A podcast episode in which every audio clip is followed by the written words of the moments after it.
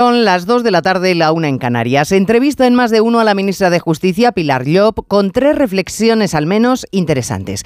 La primera, que Podemos ha reconocido con la presentación de enmiendas a la reforma que plantea el PSOE que la ley del solo sí es sí fue fallida.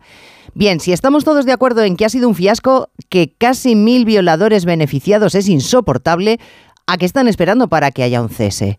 Segundo asunto, pide responsabilidad a todos los trabajadores en todos los escalones de la justicia que amenazan con huelgas varias para que esos trabajadores piensen siempre en el ciudadano. Oiga, y por poner un ejemplo de los muchos posibles, ¿cuándo va a pensar el gobierno en el ciudadano, sobre todo en el que no tiene recursos, pagando algo más que 3 euros la hora a los abogados del turno de oficio, que son los garantes de la justicia universal y gratuita? Y por último, defiende la ministra el indulto a los condenados del Prusés porque desde que se aplicó la medida de gracia los delitos de odio dice que han descendido en Cataluña.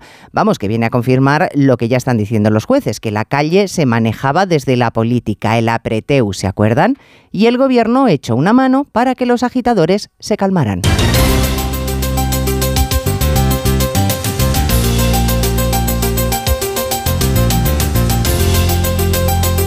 En Onda Cero.